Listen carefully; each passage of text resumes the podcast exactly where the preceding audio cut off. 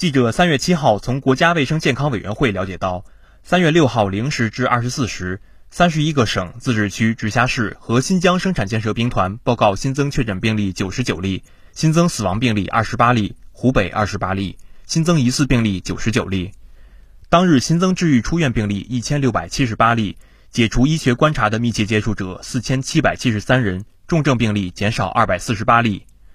截至三月六号二十四时。据三十一个省、自治区、直辖市和新疆生产建设兵团报告，现有确诊病例两万两千一百七十七例，其中重症病例五千四百八十九例，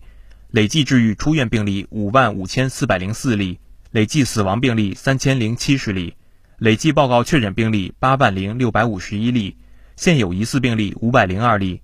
累计追踪到密切接触者六十七万两千四百五十八人。尚在医学观察的密切接触者两万六千七百三十人，湖北新增确诊病例七十四例，武汉七十四例，新增治愈出院病例一千五百零二例，武汉一千一百五十七例，新增死亡病例二十八例，武汉二十一例，现有确诊病例两万一千二百三十九例，武汉一万九千零一十一例，其中重症病例五千三百五十九例，武汉五千零二十八例，累计治愈出院病例四万三千四百六十八例。武汉两万八千五百一十一例，累计死亡病例两千九百五十九例，武汉两千三百四十九例，